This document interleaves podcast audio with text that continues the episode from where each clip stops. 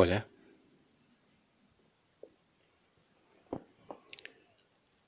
Hoy quiero cuestionar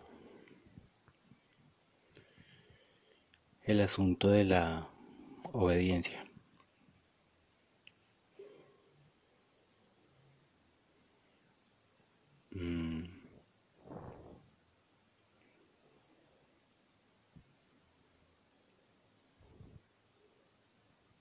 Normalmente vivimos en una sociedad en la que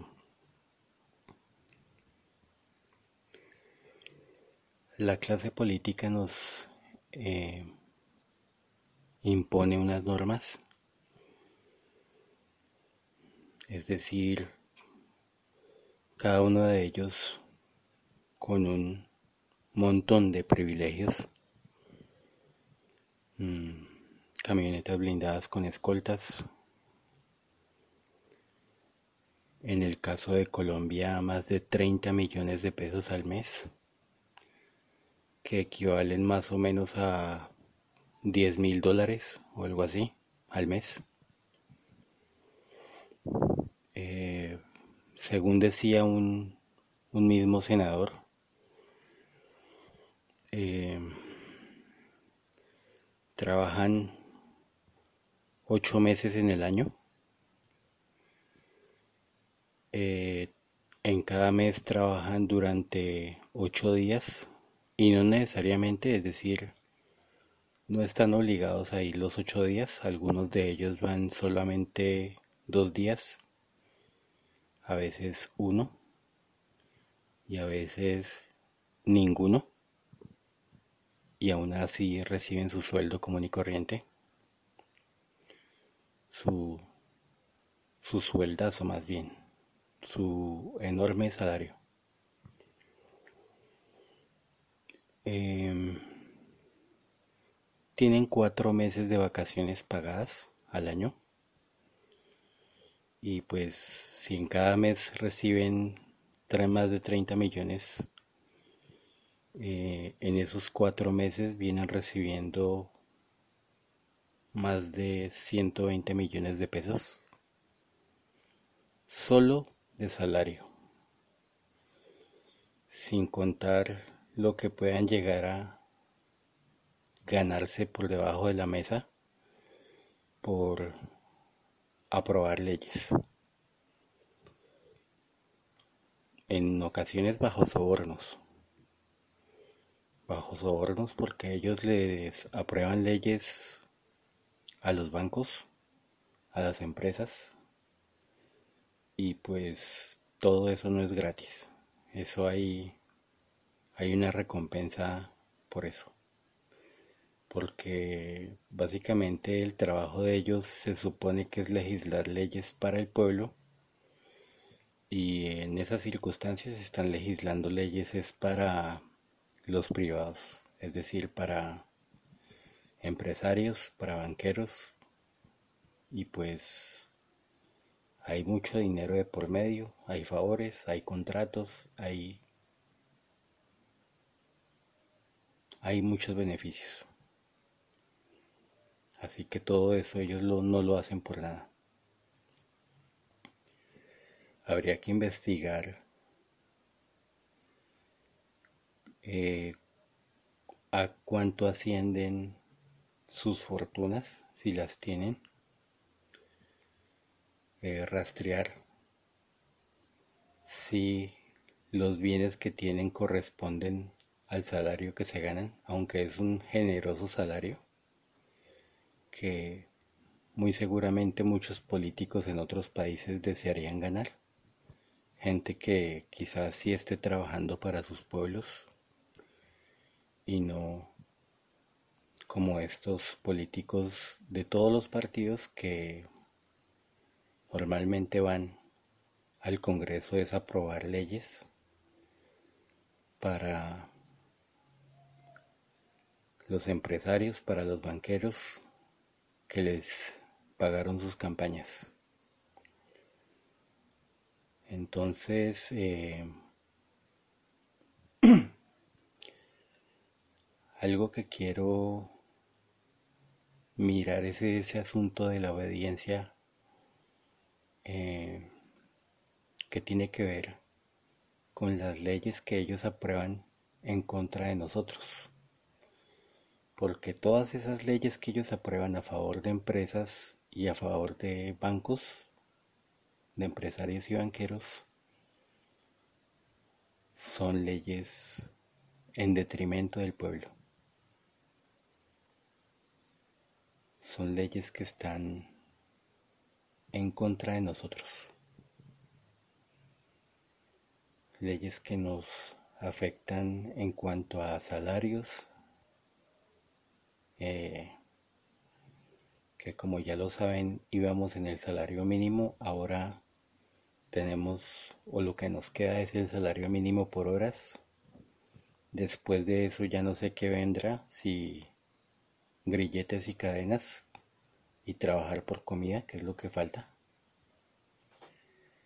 Eh, no solo salarios, sino la pérdida de muchos de nuestros derechos fundamentales, el derecho a protestar. Como ya lo saben, en Bogotá, el 9 de septiembre, la policía asesinó a 13 o 14 personas. E hirió a más de 60 personas más.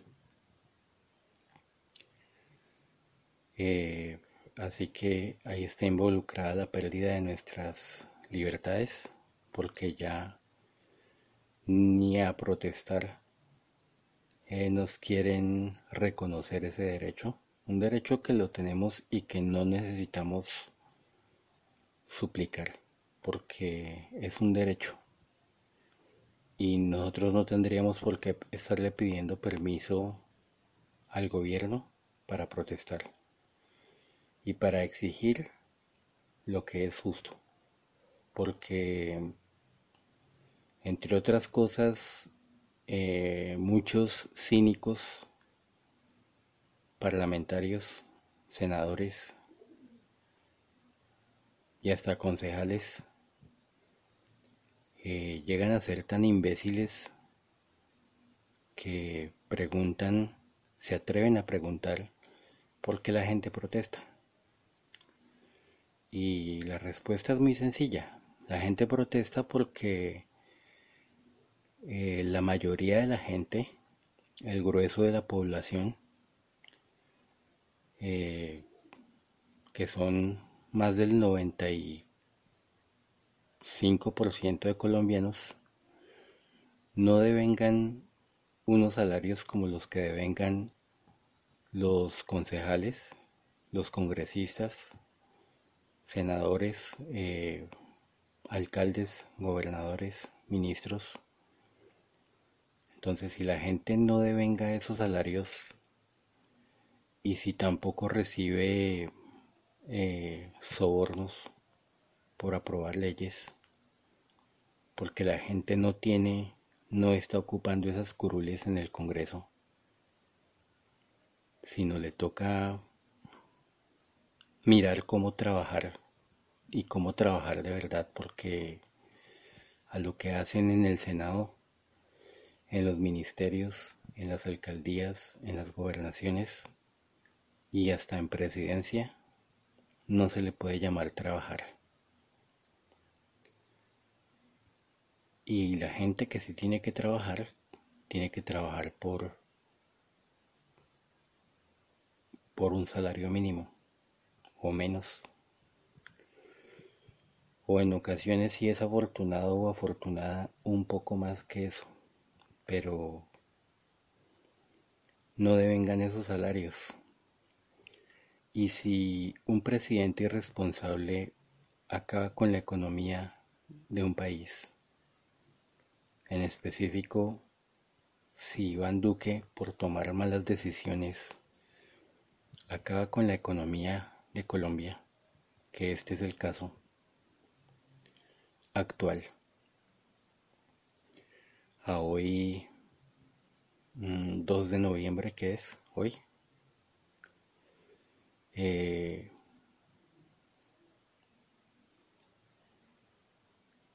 Pues en esas circunstancias, ¿qué otra cosa puede hacer la gente sino protestar? ¿Qué otra cosa puede hacer la gente sino salir a exigir sus derechos? Y mucho más teniendo en cuenta que no solo se arruinó la economía, que no solo se dañó la salud de decenas de millones de personas, obligando a la gente a usar un tapabocas innecesario que no protege de ningún virus y que sí enferma a la gente con bacterias, con hongos y con su propio dióxido de carbono.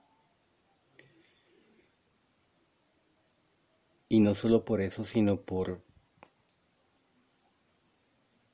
el impedimento para ir, para salir a trabajar y conseguir el sustento durante el confinamiento de seis o siete meses al que se sometió a la población de este país.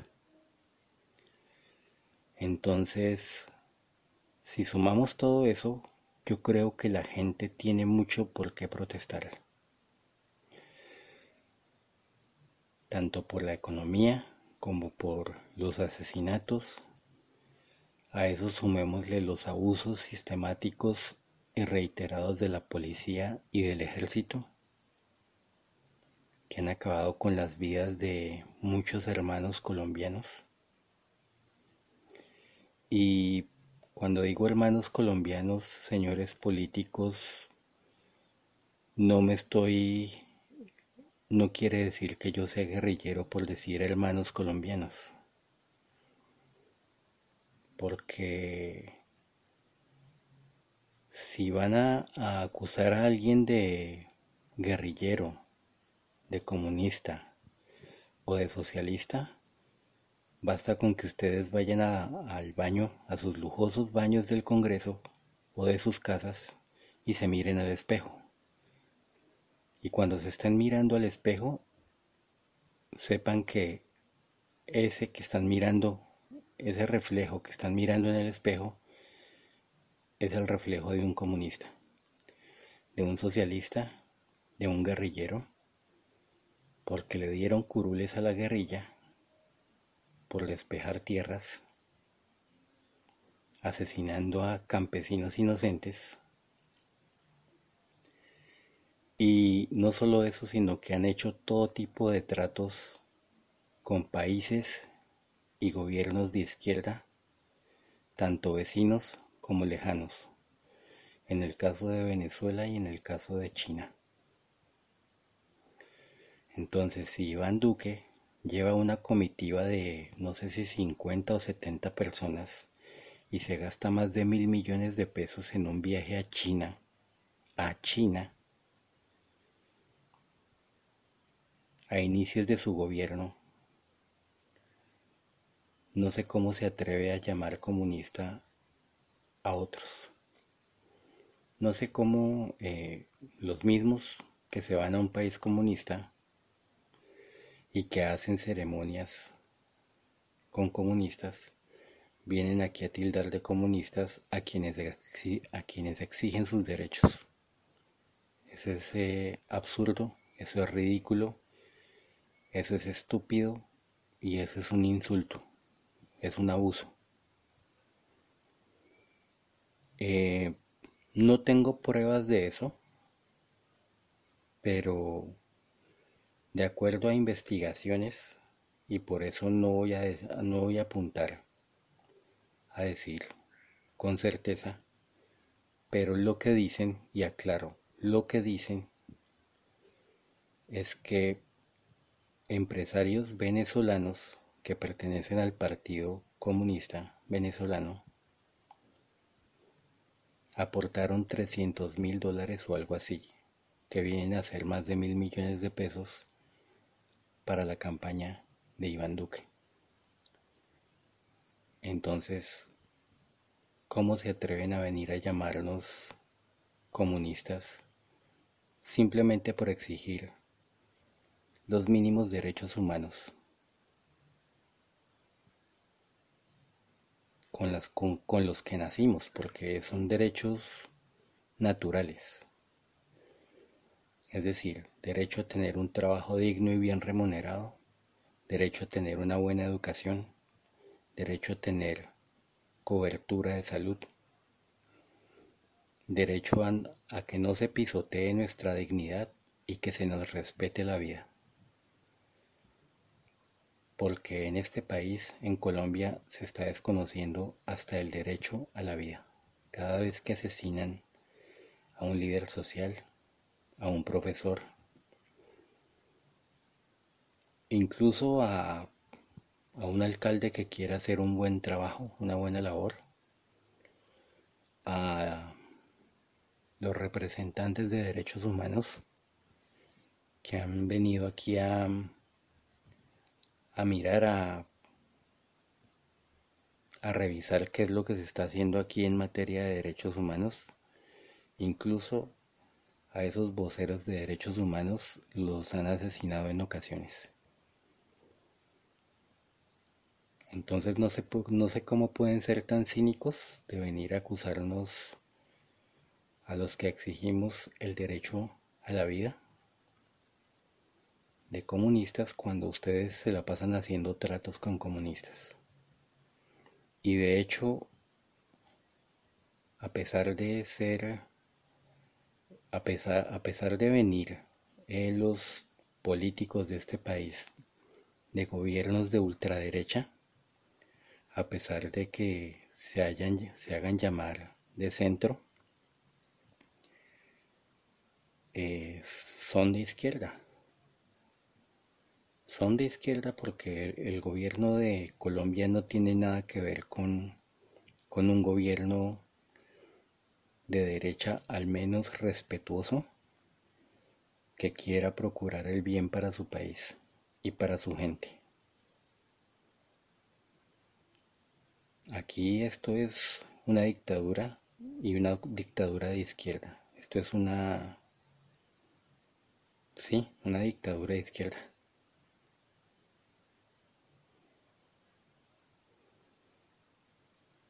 Son solos abusos, son encarcelamientos a gente inocente, asesinatos a gente inocente, eh, nada de justicia,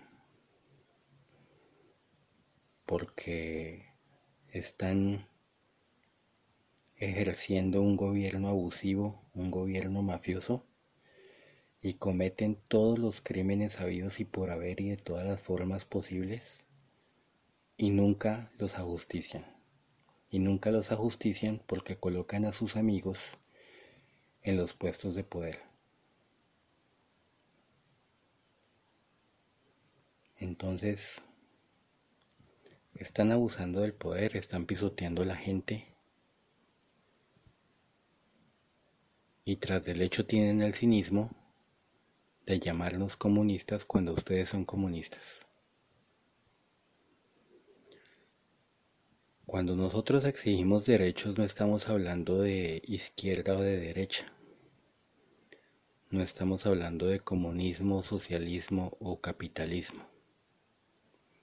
Estamos hablando de humanidad. Estamos hablando de reconocimiento a los derechos, a la vida, a tener una vida digna, a prosperar, a la educación de lo que sea que nosotros queramos, no de lo que haya en las instituciones, de lo que se nos imponga, porque eso es otra cosa que se tiene que acabar. Eh, esa imposición de que en las universidades e institutos hay ciertas carreras y no hay nada más y eso es lo que se tiene que estudiar, eso se tiene que acabar. Y para quienes quieran eh, seguir ese tipo de carreras, necesariamente tiene que haber una reforma de esos pensum, de esas asignaturas y de quienes las enseñan. Porque lo que sea que se enseñe se debe empezar a enseñar bien, no a enseñar de una forma mediocre, a la ligera, a las carreras y a enseñar un poco de cosas que no se necesitan, un poco de asignaturas que son de relleno, que para nada sirven ni servirán, porque es basura. Y, y sí hacen incluso perder a la gente semestres, repetir semestres tan costosos, porque la educación en Colombia no es gratuita y es muy costosa. Y le hacen repetir a la gente semestres por repetir materias que no sirven para nada, que solamente son un colador para dejar a la gente y sacarle más plata semestre tras, tras semestre y año tras año. Y lo demoran para que se pueda graduar y la gente necesitando capacitarse para poder conseguir un trabajo. Entonces, eh, eso se tiene que acabar. Lo otro, lo otro es eh, que en cualquier empresa que necesite a un trabajador lo puedan capacitar sin necesidad de estarle exigiendo estudios adicionales. Si la gente sabe leer, si sabe escribir, si sabe sumar y restar por lo menos, ya es apta para trabajar en cualquier parte. Porque es una estupidez que pongan a la gente, es decir, la gente incluso desde, desde la desde la apenas alcance la mayoría de edad o incluso antes podría estar trabajando. Y podría estar trabajando en lo que quiera, en lo que le guste. Porque la gente debe enfocar su atención y su talento de acuerdo a sus capacidades, de acuerdo a sus gustos, para trabajar en lo que le gusta. Porque una persona que trabaja en, que a, quien le toca eh, hacer trabajos que no son de su gusto, que no son de su, que no hacen parte de su interés y que no eh, desarrollan, que no ejercitan su talento, es una persona que se frustra, es una persona que se cansa es una persona que hace el trabajo de mala gana y que no va a rendir lo mismo por estar desempeñando una labor que no quiere hacer. Que sí hay gente que las hace, sí, claro, porque la necesidad tiene cara de perro, decimos aquí en Colombia. Entonces, si, si la gente necesita trabajar en lo que sea para ganar algo de dinero y poder subsistir, pues se somete a esos trabajos que, a la gente no le gustan. Pero se está desperdiciando un talento, se está desperdiciando un potencial que no se llega a desarrollar por estar haciendo trabajos que no son del interés de la persona en cuestión. Entonces cada quien debe enfocar la labor que quiere hacer en la vida de acuerdo a sus gustos y no de acuerdo a que le tocó. Y no hay excusas. Se puede hacer. Se puede hacer porque basta con hacer una convocatoria para lo que sea y seleccionar a aquellas personas que tengan el talento necesario para llevar a cabo esa labor. Y que obviamente quieran hacer esa labor.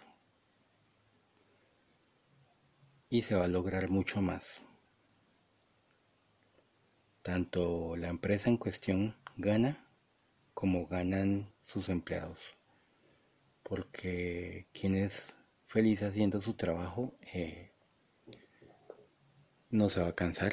se va a cansar mucho menos. Y no solo eso, sino que va a rendir mucho más, va a trabajar motivado. No existe eso de que alguien tenga que hacer un trabajo por necesidad y no por gusto y que lo motiven eh, alguna alguna qué sé yo alguna sección de la empresa eh, intente motivarlo con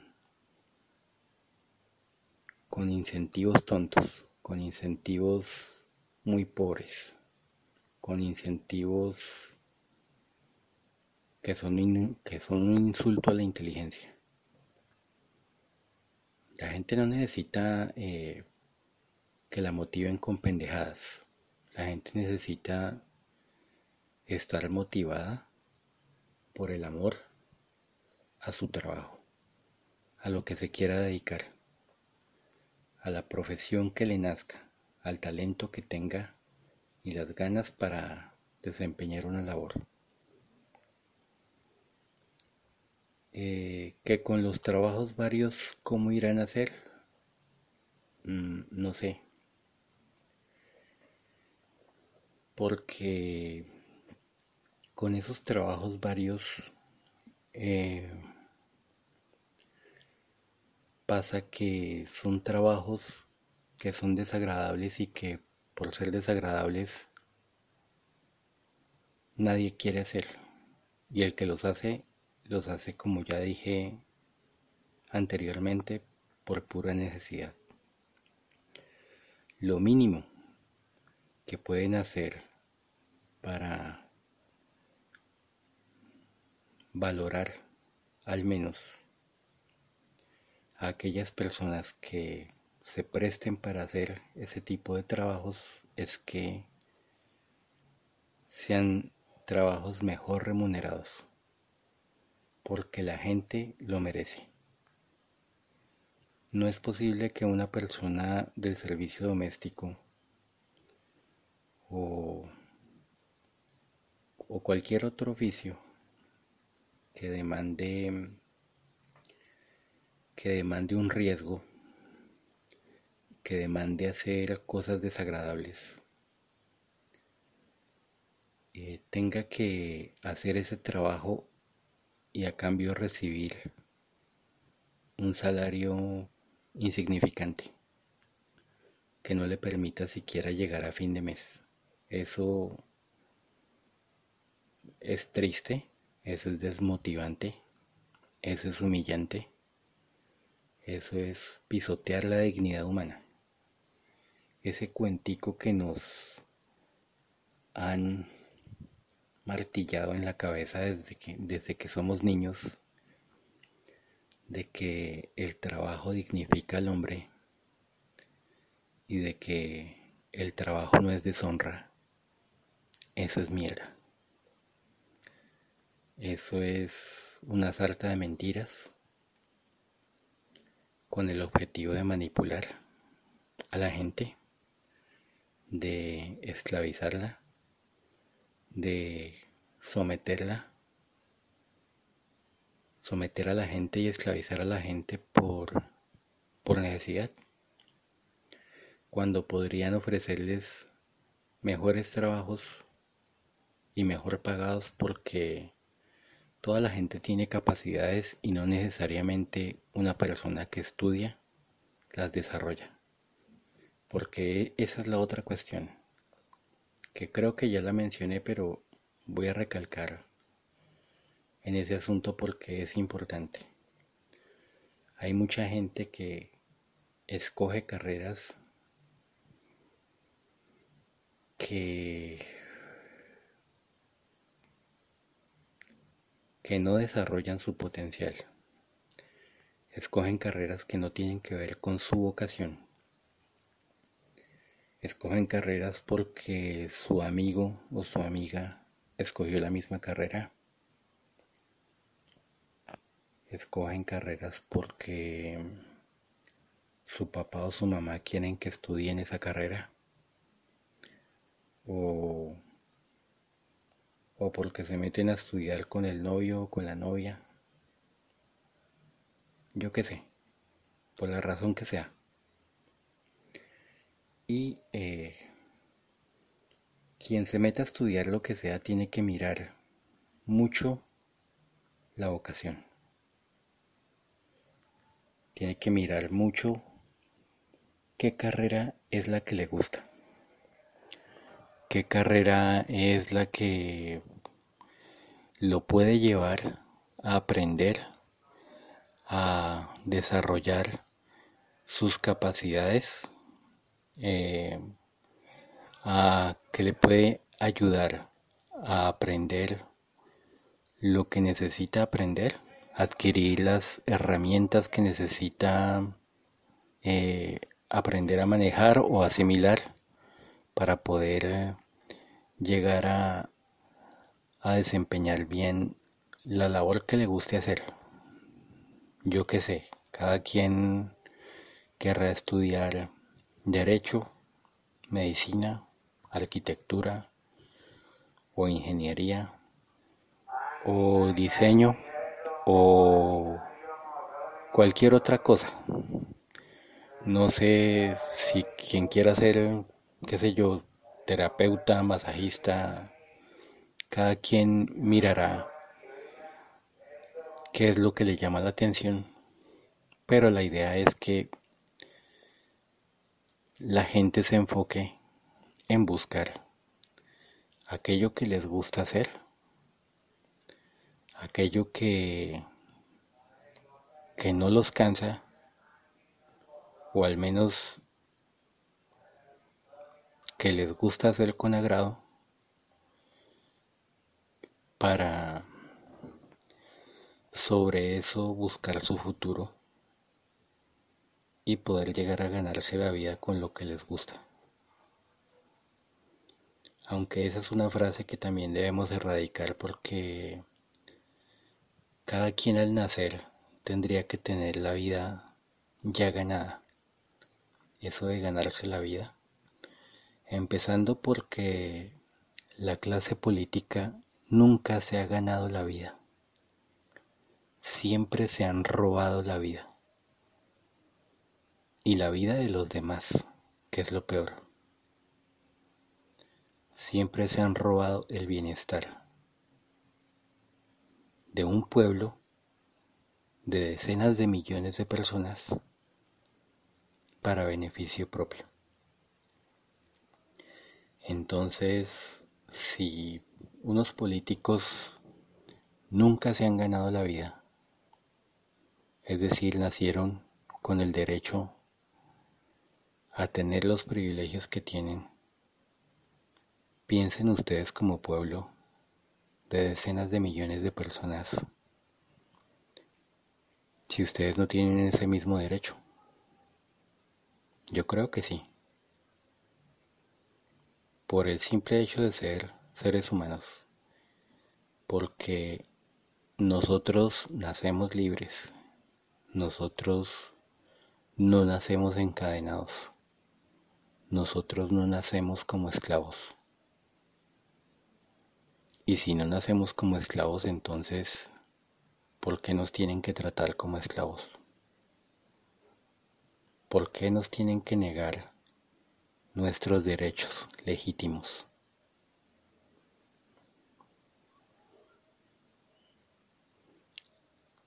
Entonces, esa es una reflexión importante a tener en cuenta. Lo otro es continuar con el asunto de la obediencia. ¿Cómo es posible que la economía de un país vaya en detrimento de mal en peor por la negligencia concienzuda,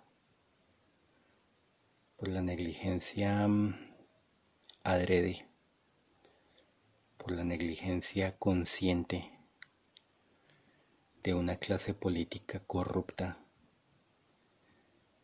que aprueba leyes en contra de su pueblo para perjudicarlo, para aplicarle multas millonarias. Cuando la gente se gana un salario mínimo, si es que se lo puede ganar, porque el desempleo siempre ha estado disparado y ahora con esta pandemia mucho más por la, las decenas de miles de negocios que el presidente Iván Duque, presidente de Colombia, hizo cerrar con este confinamiento de seis o siete meses. Entonces, si la gente eh, tiene que cerrar sus negocios por supuestamente una orden del gobierno, que es un gobierno que no responde por su pueblo, que es un gobierno que durante seis o siete meses dijo que giraría un dinero que no le giró muy seguramente ni a la décima parte de la población del país. Es decir, si somos más de 40 millones de personas, ni siquiera le llegó a girar a 400 mil personas ese dinero. Y más teniendo en cuenta que ese dinero no corresponde a un salario mínimo siquiera, que no alcanza para llegar a fin de mes, sino que es un dinero que no sé si eran 60 mil pesos o 120 mil pesos que corresponden algo así como, si son 60 mil pesos, corresponden algo así como entre 15 y 20 dólares, algo así. O, o si son 120 mil, algo así como entre 30 a 40 dólares. No estoy seguro de eso, pero más o menos por ahí. Y pues 15, 20, 30 o 40 dólares para todo un mes no alcanza. Si no alcanza un salario mínimo equivalente a más de 250 dólares, mucho menos van a alcanzar un salario mínimo, una ayuda, un ingreso solidario equivalente a, a lo sumo 40 o 50 dólares. Partiendo de que, de que el salario mínimo no alcanza para llegar a fin de mes y para colmo con el agravante de que el presidente le mintió al país porque colombianos somos todos y no le hizo llegar ese dinero ni a la décima parte de la población. Porque el estrato 3 estuvo completamente olvidado y a los estratos 1 y 2 no a todos les llegó el ingreso. Pero por ahí en una emisora hubo personas de estratos 5 y 6 que eh, llegaron a revelar que se les hizo el colmo, que a ellos, siendo de estratos 5 y 6, sí les consignaran el ingreso solidario en sus cuentas, sin necesitarlo, porque si son gente de estratos 5 y 6 es porque tienen los medios suficientes para, para seguir viviendo sin problemas económicos. Y sin embargo a ellos sí se les consignó. Y ellos lo denunciaron. Entonces no pueden venir a decir que no. No solo eso, sino la, deshonestidad, la, la jugarreta ruin y cruel que se les que se evidenció que no sé si lo hacen de adrede para indignar a la gente o si lo hacen simplemente porque son negligentes y de pronto cometieron algún descuido. Pero se pudo corroborar que muchas de las personas que estaban eh, recibiendo el ingreso solidario de, de lo que sea, de 30 o 40 o 50 dólares, eran personas muertas, cédulas de personas fallecidas o cédulas de personas inexistentes. O sea, gente que no existe y sin embargo le envían el ingreso solidario. Y el caso no fue de unas pocas personas, sino de miles de personas que no existían o de miles de personas que alguna vez existieron, pero que ya estaban muertas.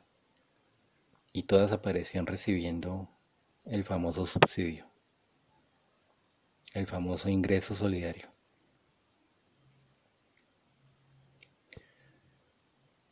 Entonces, ¿a qué están jugando? Aquí están jugando con la gente.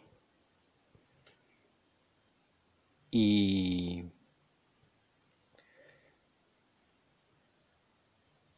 se puede decir que es una pregunta retórica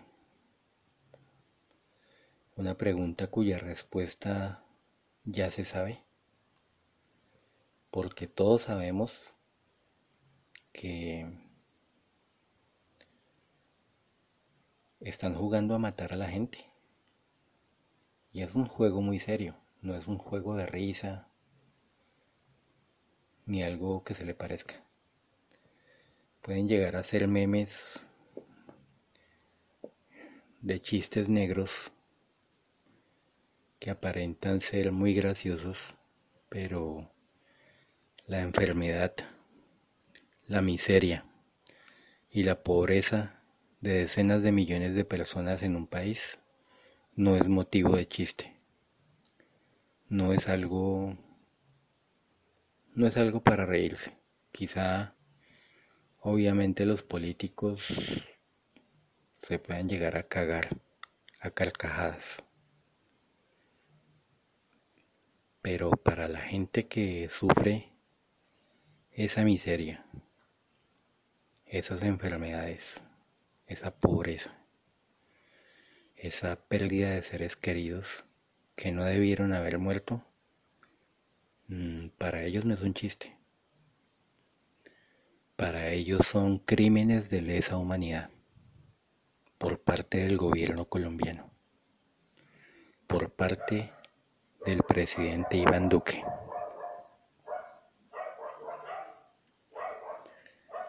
Entonces, em,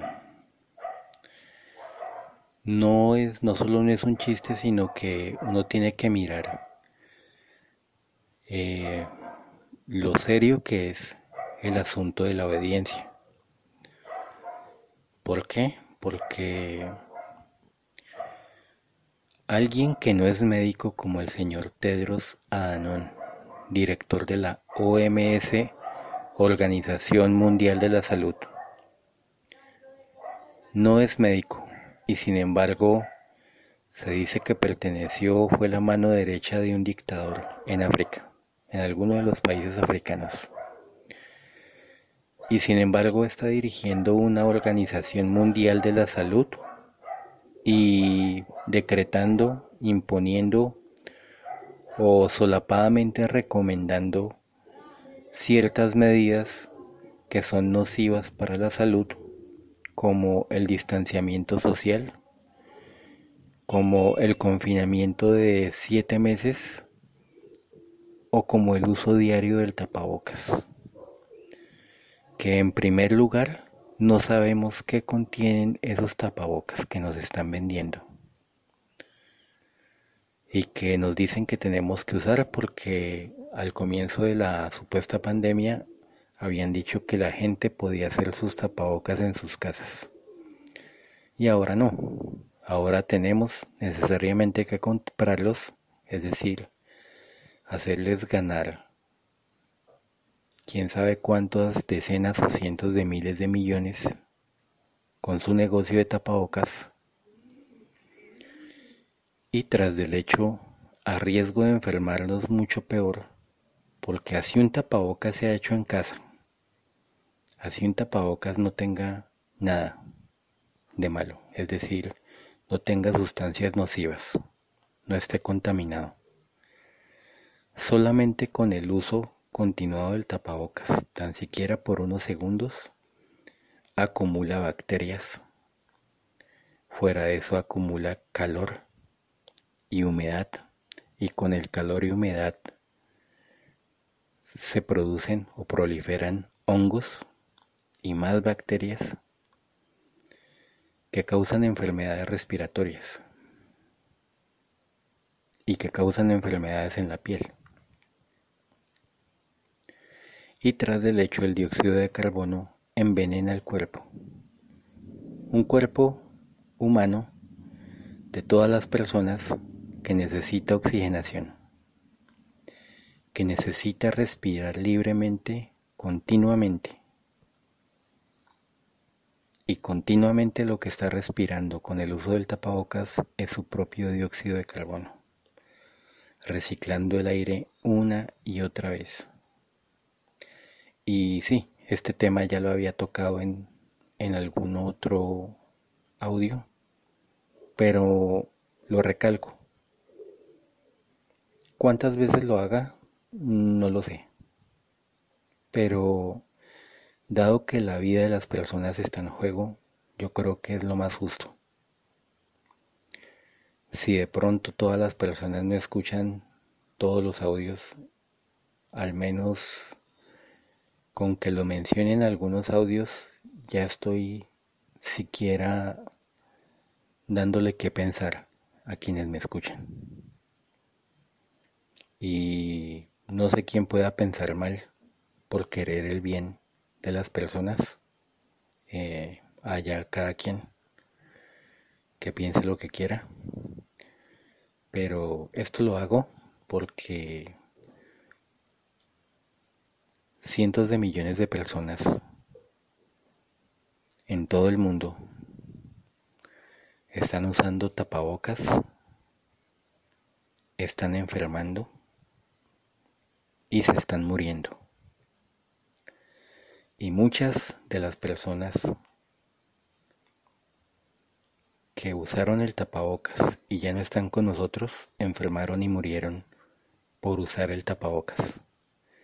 Así que creo que es lo suficientemente relevante como para tocar este tema.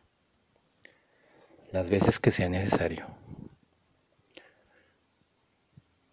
Mm, imagino que cuando ya no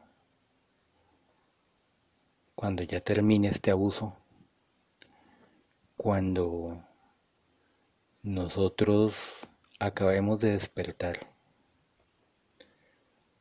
y tomemos las riendas de nuestras vidas y recuperemos nuestra libertad, libertad que nunca hemos tenido porque siempre hemos estado sometidos a gobiernos abusivos y a sus leyes que nos imponen bajo una obediencia estúpida que no tiene razón de ser. Imagino que cuando Cuando todo el mundo sea libre, o al menos mientras viva,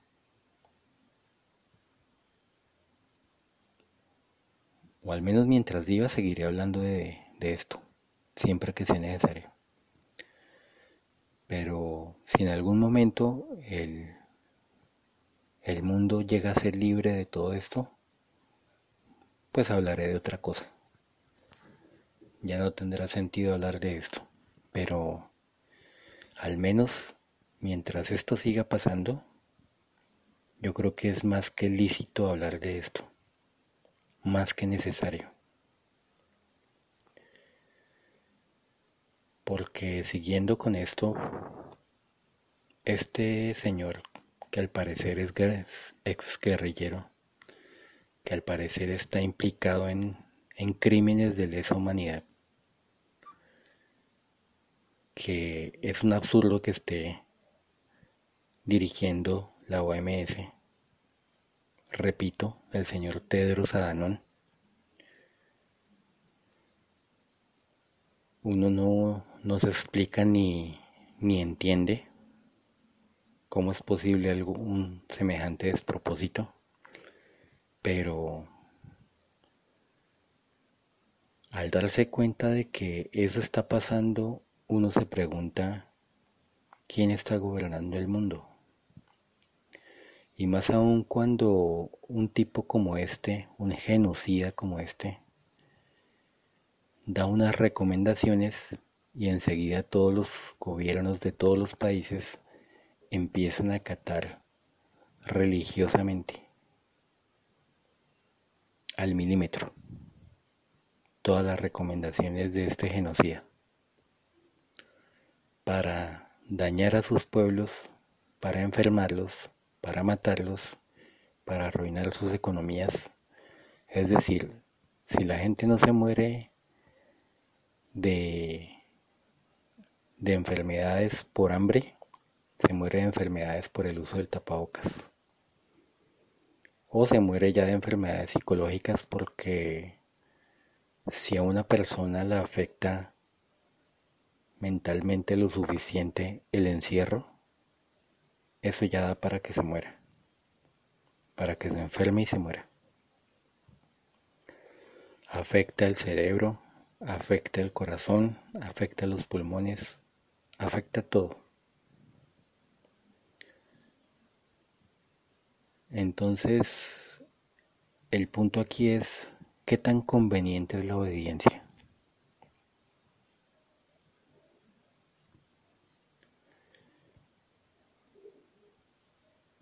Y yo creo que todos hemos tenido problemas con la autoridad alguna vez o, o la mayoría. Y por autoridad no me refiero a la, a la policía o al ejército o al gobierno, sino en nuestros primeros años con nuestros padres, con nuestro papá y nuestra mamá, o nuestros tíos o nuestros abuelos, o con algún profesor. En ocasiones puede que, solo en ocasiones, no todas las veces, puede que ellos hayan tenido razón en algunas cosas, porque es obvio que uno no se las sabe todas, y menos cuando se es niño. Pero los niños también tienen sabiduría. Nosotros, los adultos, todos fuimos niños alguna vez. Y los niños le enseñan mucho a sus padres y le enseñan mucho a sus maestros. Eh, y en muchas ocasiones no están equivocados. En muchas ocasiones tienen toda la razón. Vi un cierto video el otro día en el que una niña, en el que una estúpida, inconsciente, periodista, le preguntaba a una niña de, no sé si tres o cuatro años, que por qué no llevaba puesto el tapabocas. La niña estaba al aire libre en algo así como un parquecito. Y la niña le respondió, le dio una respuesta muy simple, le dio una respuesta muy básica y muy sincera. Al preguntarle a la periodista por qué no llevaba el tapabocas, la niña le respondió, porque no me deja respirar.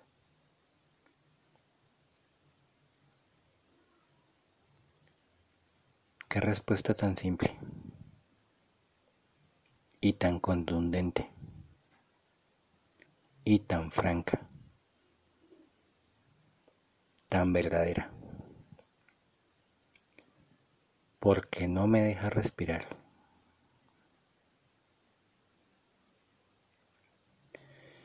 Y no sé cómo la gente puede tener sentido común y seguir usando el tapabocas. Cuando una niña de solo cuatro años evita usar el tapabocas porque no la deja respirar. Y nadie puede negar que respira con dificultad al usar el tapabocas.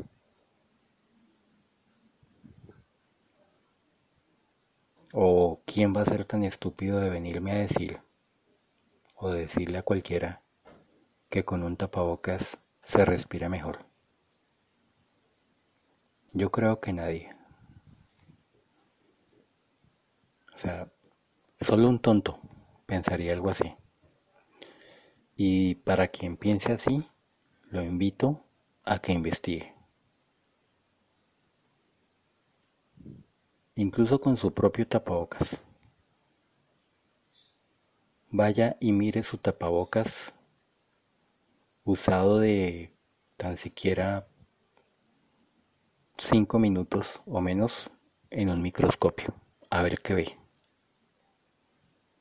A ver la cantidad ingente de bacterias que encuentra y hongos y otras cosas que si muchas veces un bacteriólogo no reconoce, mucho menos una persona que no ha estudiado ese oficio puede llegar a reconocer.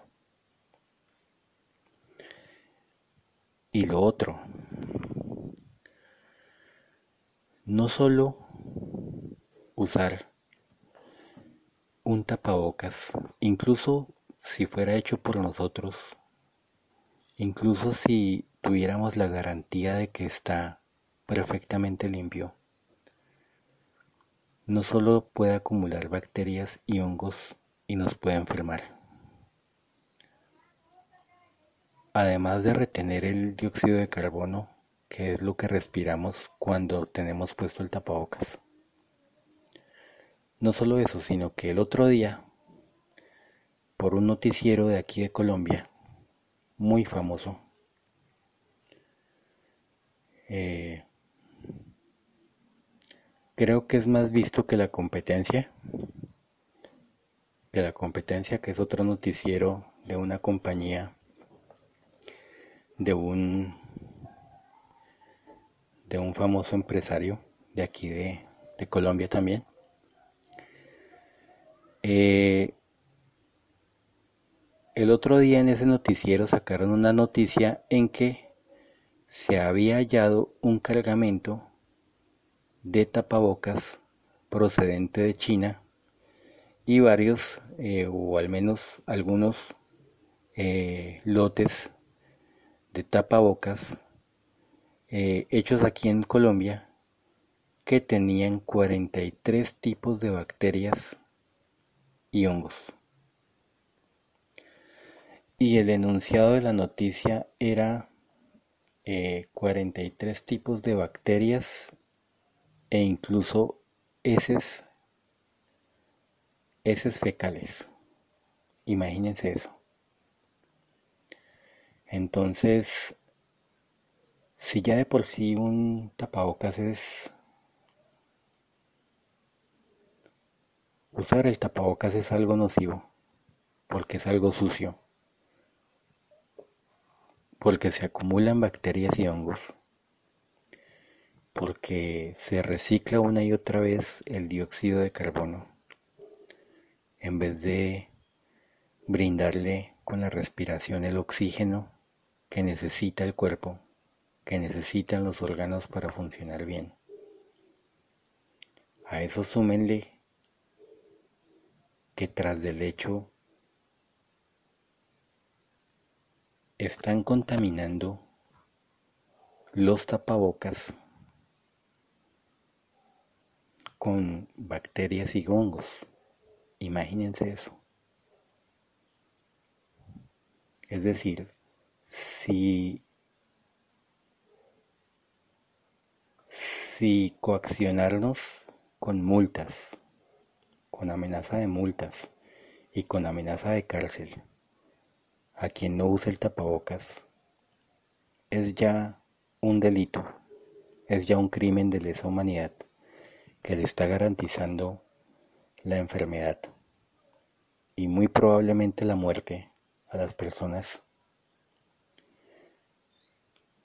Imagínense que contaminen lotes de tapabocas con bacterias y hongos, como ellos dicen, con 43 bacterias e incluso heces, heces fecales.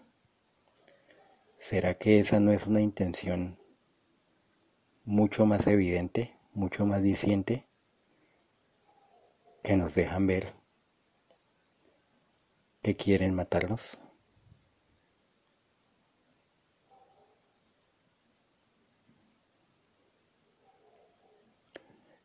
Yo he llegado a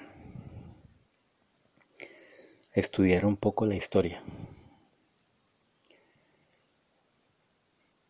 Mm, no me gustaba en el colegio como me la enseñaban, porque me la enseñaban sesgada. Me enseñaban unas cuantas fechas y los títulos de unos cuantos acontecimientos, pero nunca profundizaron en nada.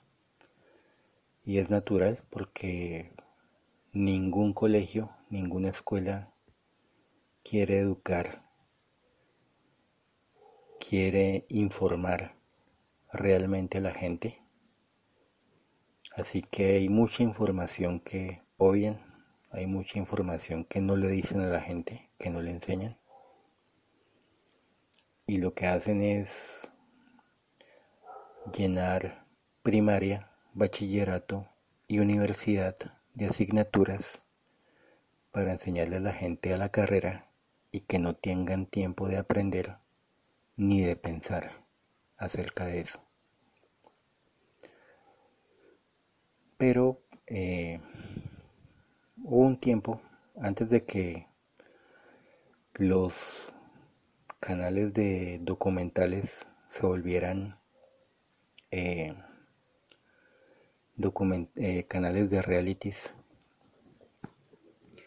de shows baratos o caros, no me importa la verdad, pero shows que pueden entretener, que pueden hacer reír un poco, pero que no corresponde con, con el objetivo de un canal como esos y más aún habiendo tenido una trayectoria como la que tuvieron alguna vez.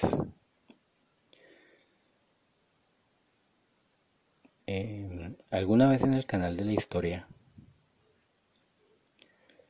mostraron cómo supuestamente, porque la verdad es que nos mienten con todo y no es de extrañar que nos hayan mentido también con la historia. Entonces, Puede que nos hayan mentido con la historia que nos enseñaron y mal enseñada, pero incluso con la historia que nos enseñan bien también nos pueden mentir y de hecho yo lo he corroborado varias veces. Pero no me voy a extender en ese tema porque la historia no se compone de un tema o de un acontecimiento, sino de muchísimos temas. Pero sí recuerdo que en, en uno de los documentales mostraban cómo supuestamente el imperio romano eh, a sus soldados cuando morían los tapaban con una manta o con una sábana por varios días y eh, a medida que los cuerpos iban pudriendo, iban contaminando la manta.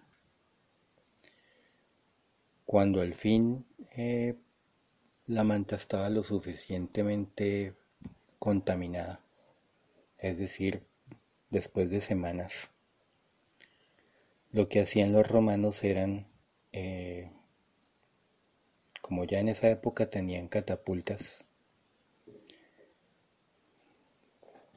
catapultas en, que podían usar con rocas o que podían usar con leña encendida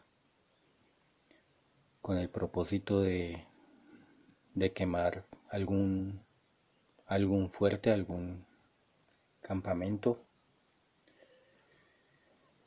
Lo que hacían era mm, envolver esas mantas o envolver una roca en, en esas mantas contaminadas y enviarles esas rocas con esas mantas contaminadas a sus enemigos. ¿Con el objetivo de qué? Pues con el objetivo de hacer una guerra bacteriológica. Una guerra de virus y bacterias.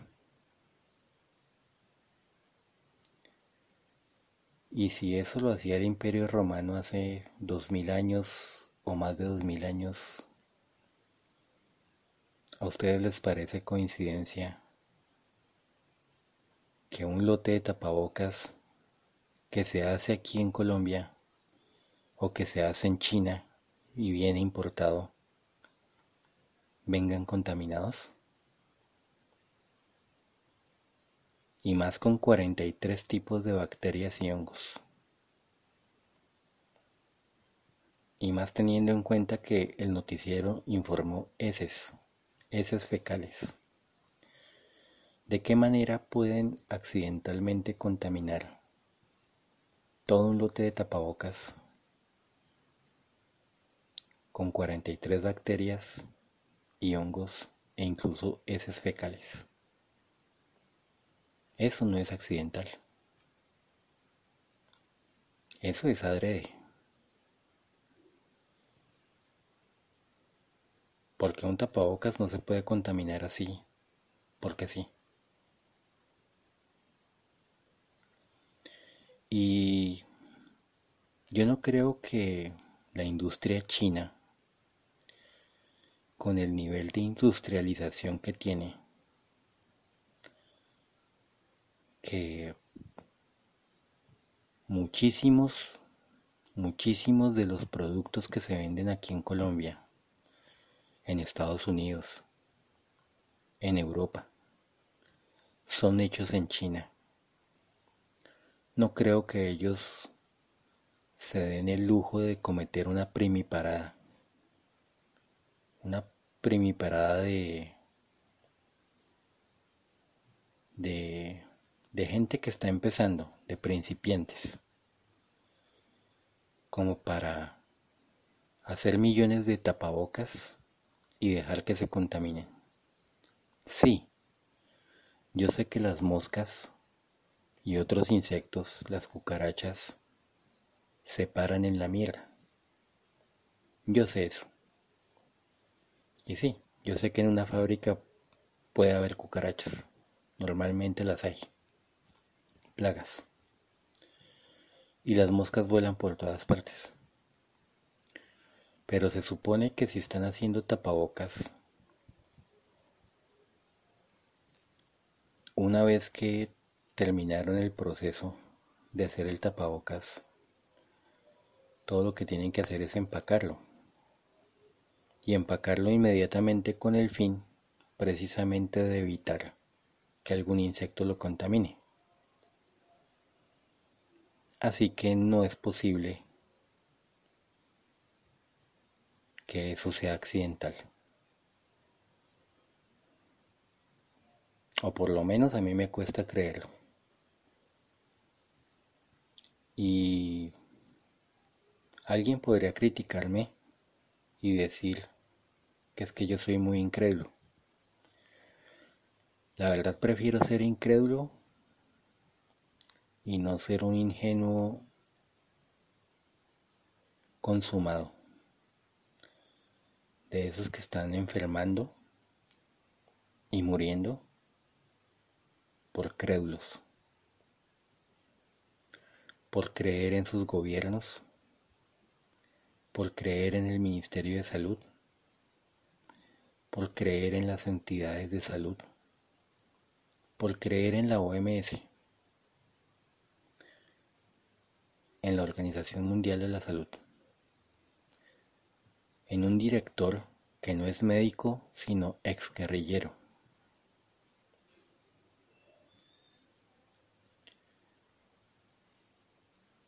Sindicado de, de Crímenes de Lesa Humanidad en su país.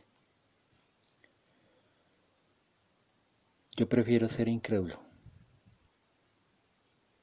Yo prefiero ser desconfiado. Y sobre todo ahora. Porque nada de esto es casualidad.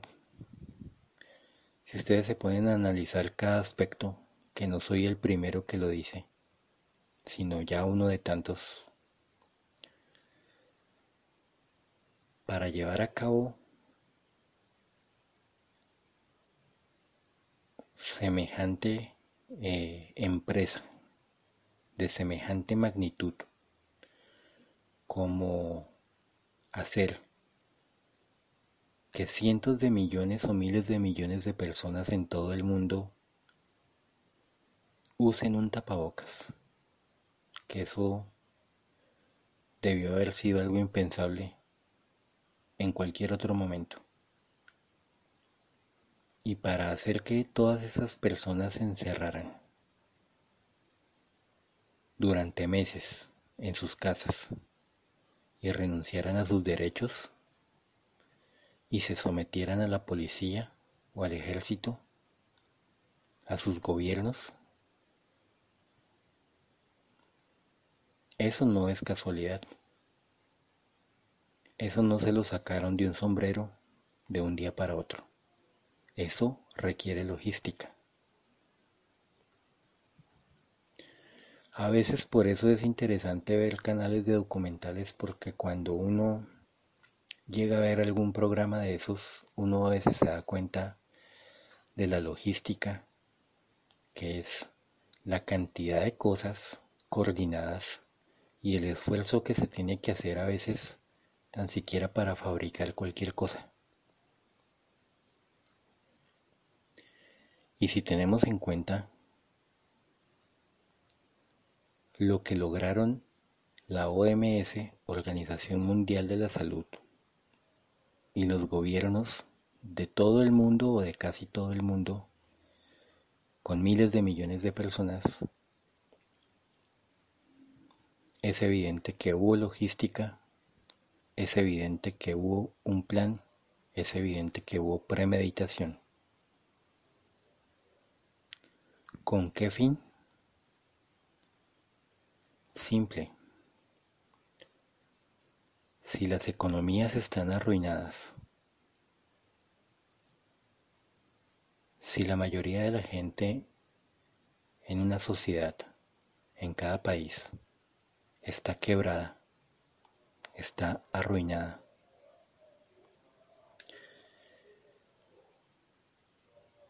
¿de qué va a vivir? ¿Será que no se van a morir de hambre? ¿O será que ya muertos de hambre no van a empezar a pelear entre sí por el alimento?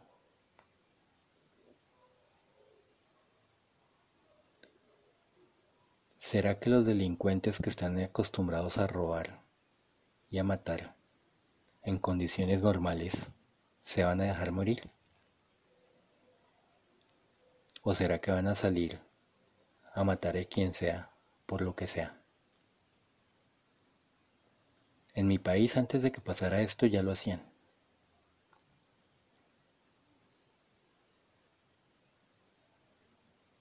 Mucha gente perdió la vida por eso. Y no estaba pasando esto. No había una situación de hambre y de miseria y de desempleo y de quiebra económica como la que hay ahora. Y para quienes hayan sido un poco más afortunados, clase media a ras, o clase media un poco alta, que hayan logrado tener sus negocios que hayan logrado conseguir su casa o sus casas, o que por desgracia todavía estén pagando sus casas, ¿qué creen que van a hacer el gobierno aliado con los bancos? cuando la gente que tiene sus casas propias no pueda pagar sus impuestos, como el impuesto predial, por ejemplo.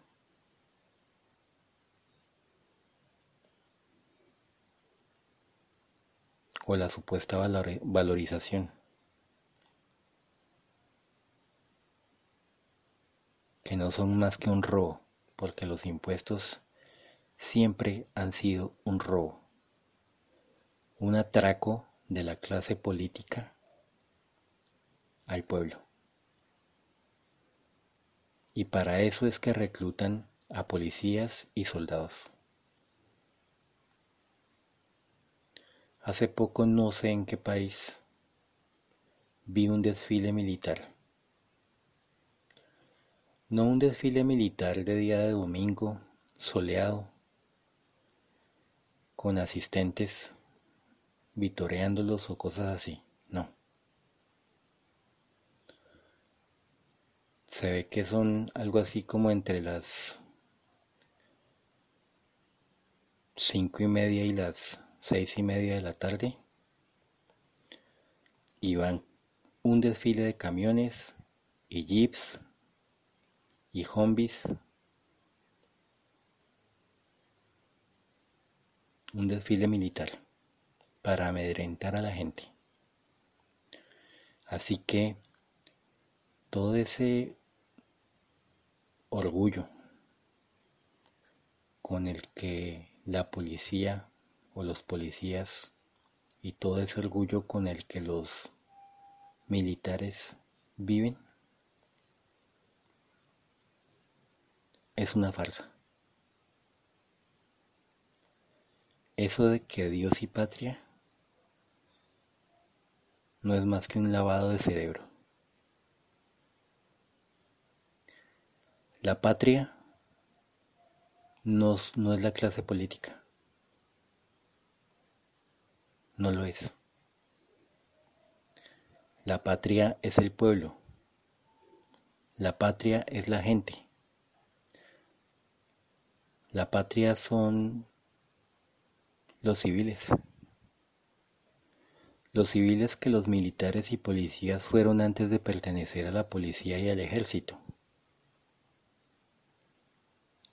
Es decir, sus padres y sus madres y sus abuelos y sus esposas y sus hijos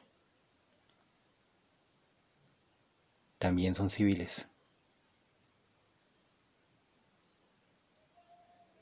Todos ellos son civiles.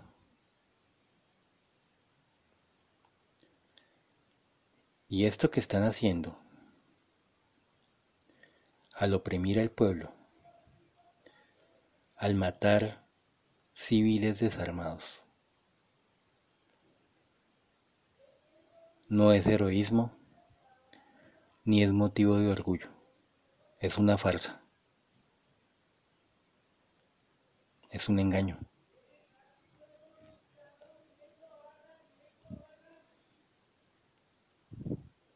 ¿De qué se puede sentir orgulloso un policía o un soldado que ha asesinado o ha contribuido a asesinar a gente desarmada? ¿Qué puede haber de heroico en eso? Porque a mí no me parece heroico. Se supone que el heroísmo está en proteger a la gente indefensa. Y por gente indefensa, a pesar de la palabra, que puede significar todo lo contrario, porque hasta en eso nos han maleducado, hasta en el uso de las palabras. Llamémosle gente desarmada mejor, civiles desarmados, civiles sin armas, civiles que no están atacando a la policía ni al ejército, y que en caso de que los estuvieran atacando, habría una razón más que justificada. Porque si la gente está tranquila en sus barrios, o si es en las ciudades, o en sus veredas, si es en el campo, y viene la policía o viene el ejército y les dispara, ¿qué otra cosa esperan de la gente? Antes la gente está muy dormida, como para no responder, como para no defenderse, porque en otros tiempos en legítima defensa, les habrían respondido. Quizá no lo hacen porque la gente está hastiada de tanta violencia, de tanta muerte, de tanta sangre derramada. Y al estar hastiados de esto, la gente quiere paz.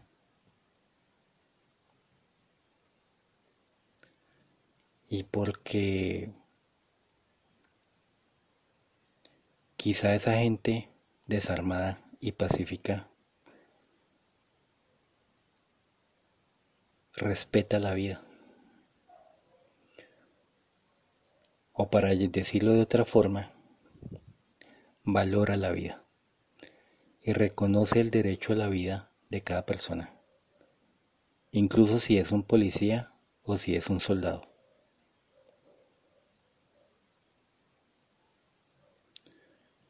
Quizás porque no le ven sentido a quitarle la vida a una persona, a interrumpir su proceso vital.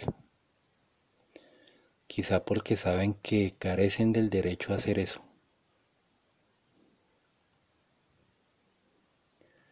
Así que señores policías, señores militares, Y incluye también a las mujeres, las mujeres que estén en la policía y las mujeres que estén en el ejército. A todos ustedes los han engañado.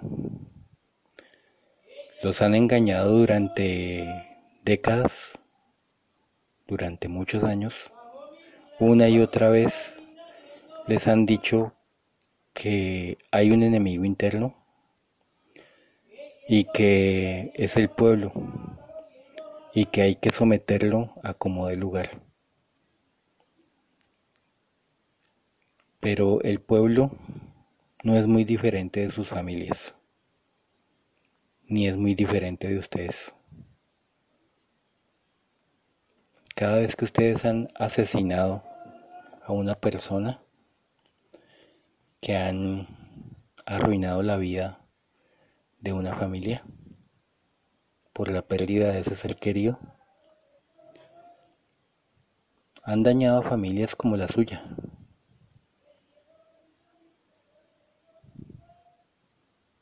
Le han quitado la vida a gente inocente que no merecía morir. Han perjudicado a una familia y todo por nada. Porque la razón de ser de la policía debería ser proteger al pueblo, a la ciudadanía o a los campesinos que también hacen parte del pueblo, protegerlos de los civiles, eh, perdón, protegerlos de los delincuentes, tanto de los delincuentes que están en el gobierno como de los delincuentes que están en las calles. Y se sabe cuál es peor, porque los delincuentes de las calles al menos roban menos. Y al menos no siempre matan. Pero los delincuentes del gobierno, los políticos, siempre matan. Siempre Cuando no usan al ejército y a la policía, a ustedes señores policías y señores militares, y señoras también, cuando no los usan ustedes como sicarios para ir a matar civiles, sean ciudadanos o sean campesinos, colombianos igualmente, entonces se valen de leyes para quitarle derechos a la población y matarlos de hambre. Y generan desempleo, generan carestía en los alimentos, incluso mala calidad, porque muchas veces aquí eh, se da prelación a productos de fuera, a las importaciones que hacen de otros países, que a la producción nacional, lo que genera la quiebra empresarial local, lo que genera despidos, lo que genera desempleo, lo que genera pobreza, lo que genera miseria, lo que genera enfermedades y lo que genera muerte.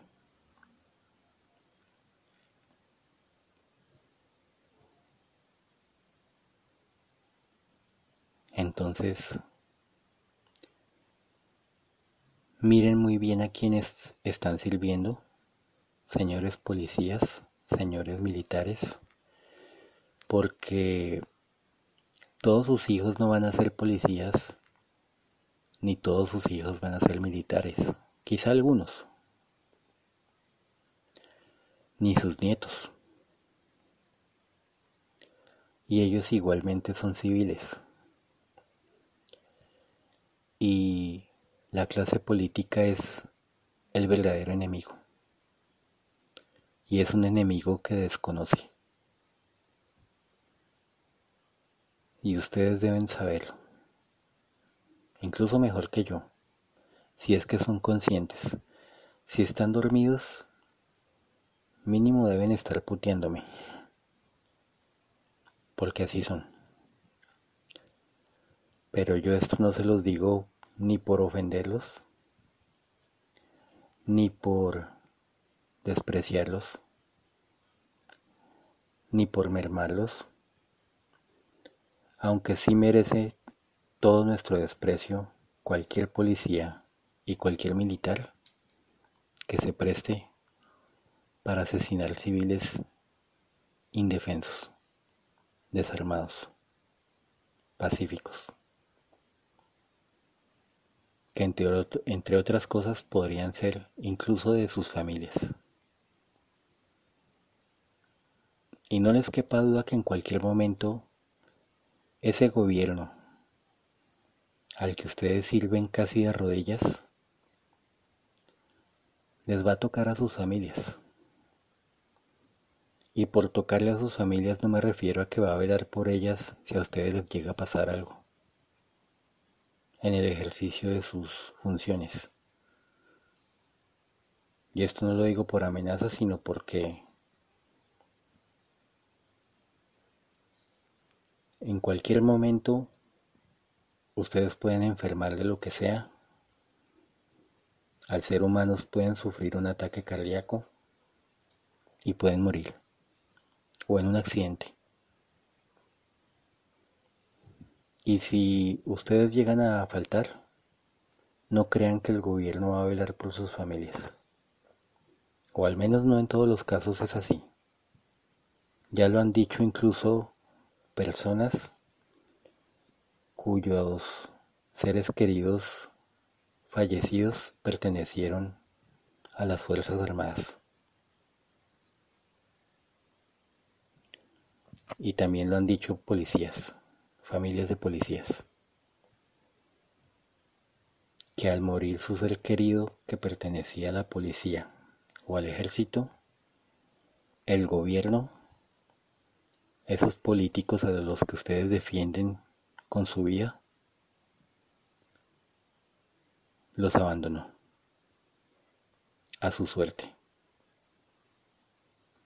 A ellos no les importan sus familias y muy ciertamente a ellos no les importan ustedes. Ustedes están trabajando por un sueldo, pero ¿a qué precio? ¿A precio de liciar de por vida o matar inocentes? Inocentes que podrían ser de su familia. Incluso cuando ustedes golpean y matan a alguien, pueden estar matando a un familiar de un policía o de un militar. Y de hecho ya ha pasado. El abogado Ordóñez, que murió a manos de dos policías, asesinado. El papá de él es militar. Y el tío es ex policía.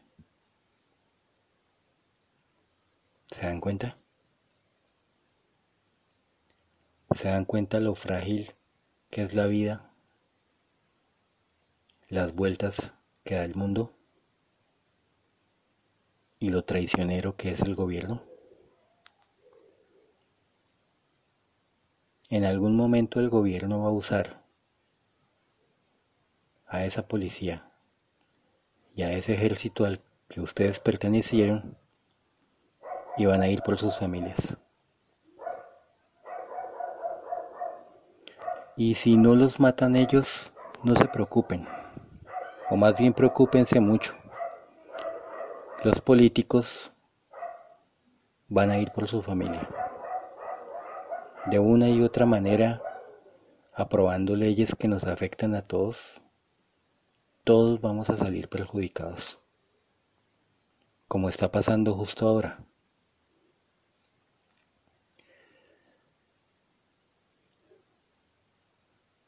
Así que vuelvo y reitero la pregunta. ¿Qué tan conveniente es ser obedientes? ¿A dónde nos ha llevado ser obedientes? ¿Será que siendo obedientes vamos a lograr algo?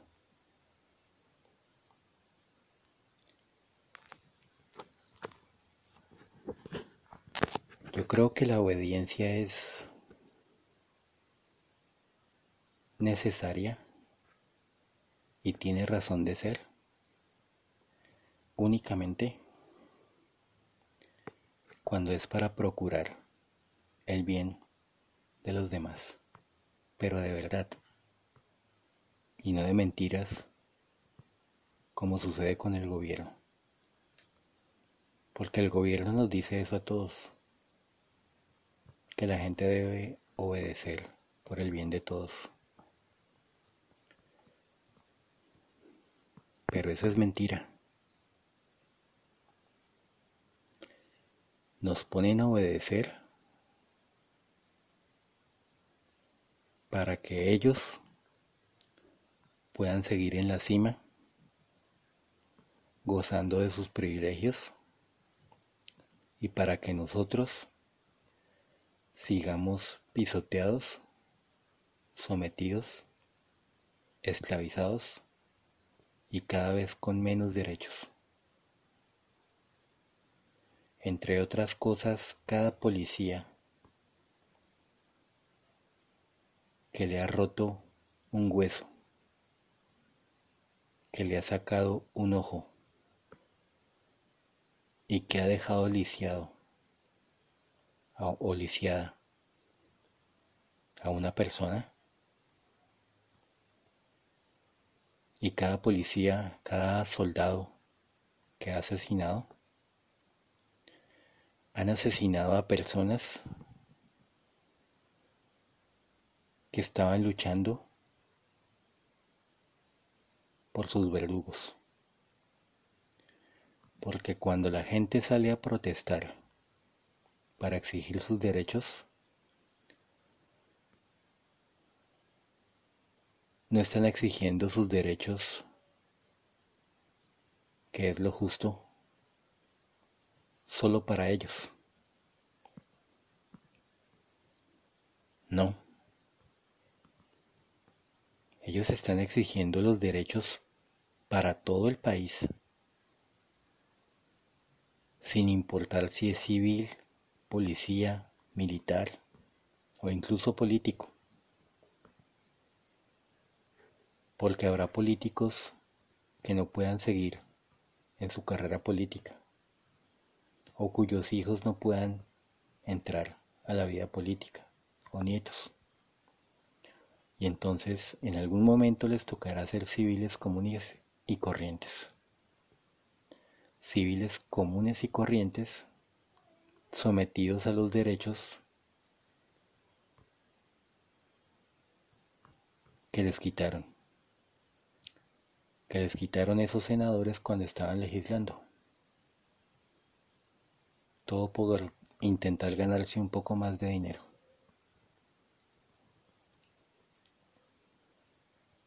un poco más de dinero del que quizá no gocen sus hijos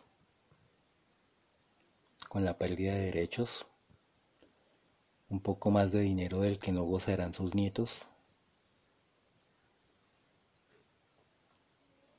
un poco más de dinero que le garantice la esclavitud a la gente,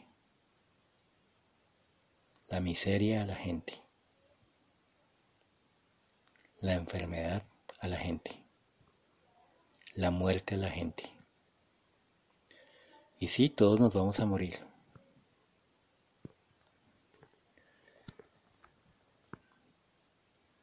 Pero por el hecho de que vayamos a morir algún día, eso no significa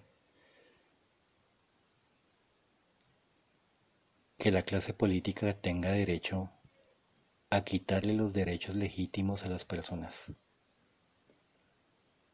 a someterlos a una vida miserable. Ustedes no tienen derecho a hacer eso, señores políticos y señoras. Si es que les cabe el señor y el señora, porque no les debería de caber. Al ser rufianes, al ser maleantes, al ser unos criminales, no les debería caber.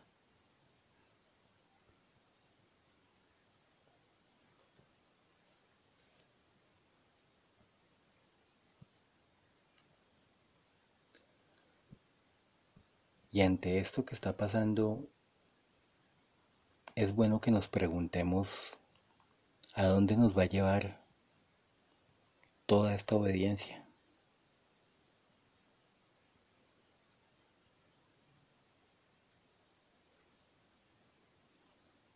Están probando no sé cuántas miles de vacunas en unos supuestos voluntarios.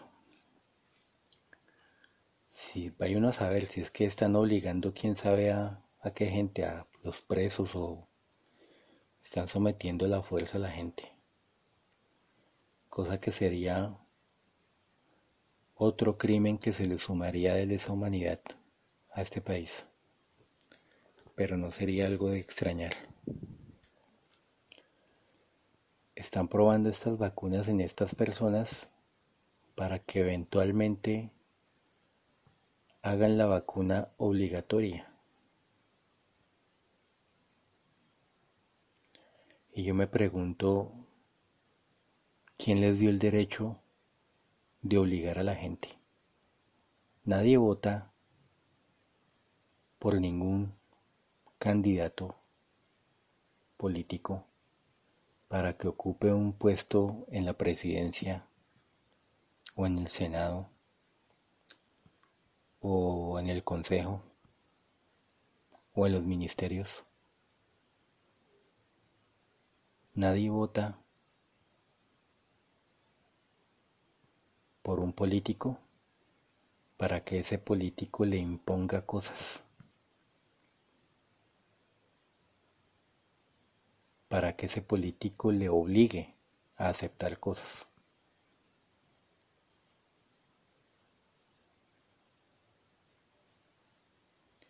Y menos para cometer crímenes de lesa humanidad.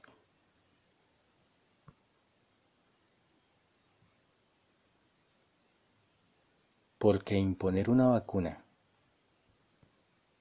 para posiblemente esterilizar a las personas, para muy posiblemente enfermar a las personas y para muy posiblemente causarles la muerte, eso es un crimen de lesa humanidad. Eso es asesinato.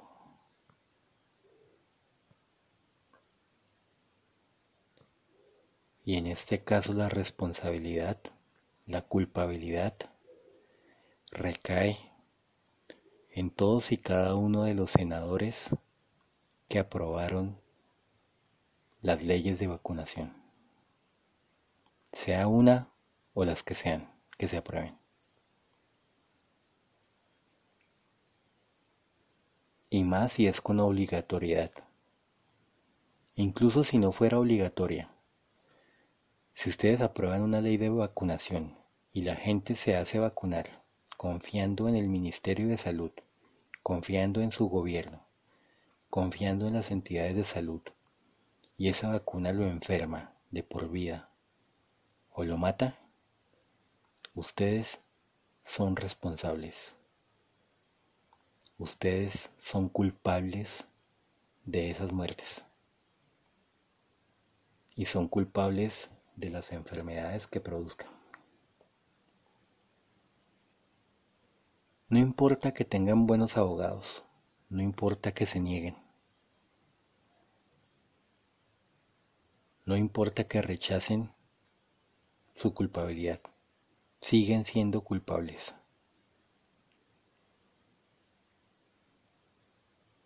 Decenas de millones de colombianos los hacemos culpables de las muertes que sucedan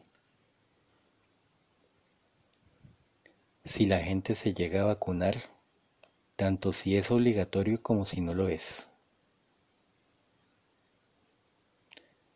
Porque la gente, si se vacuna, al menos los confiados, que no sepan, que no hayan despertado y no tengan idea de lo retorcido que es este mundo, y mucho más los gobiernos, que se supone deberían estar velando por la gente en vez de estar matándola?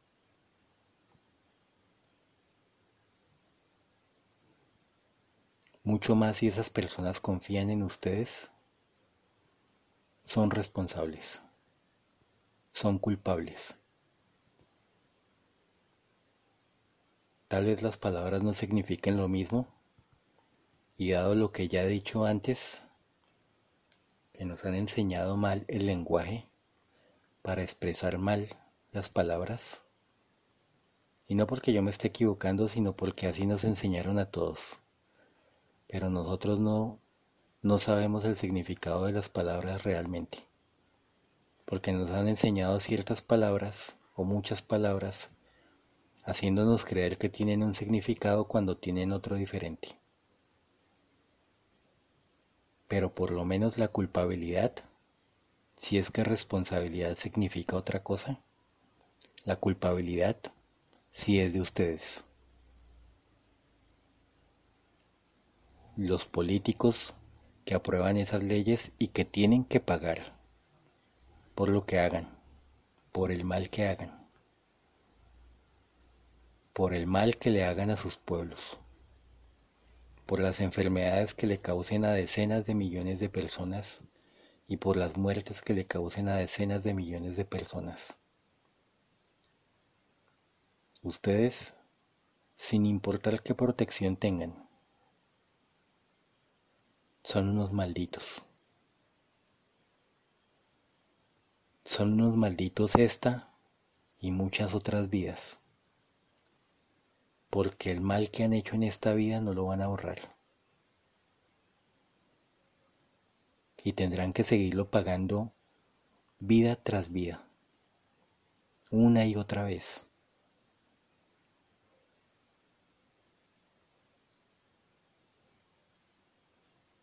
hasta que terminen de pagar por todo el mal que han hecho.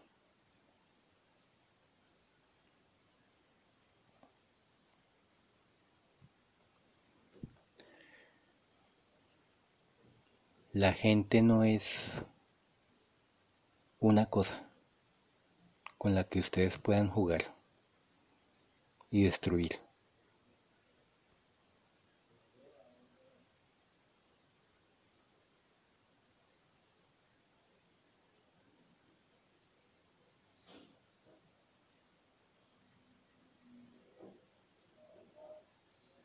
La gente merece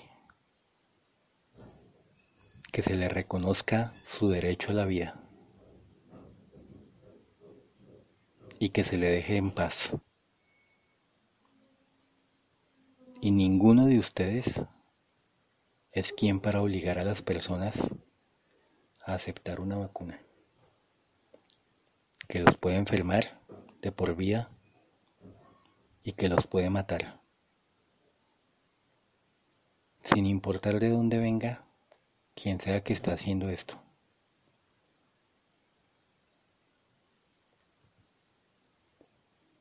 Así que por enésima vez, pregúntense.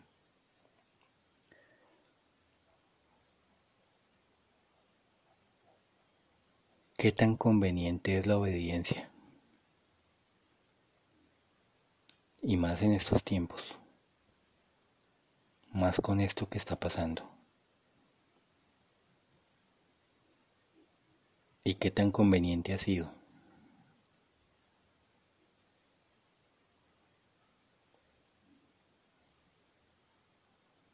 Buena noche.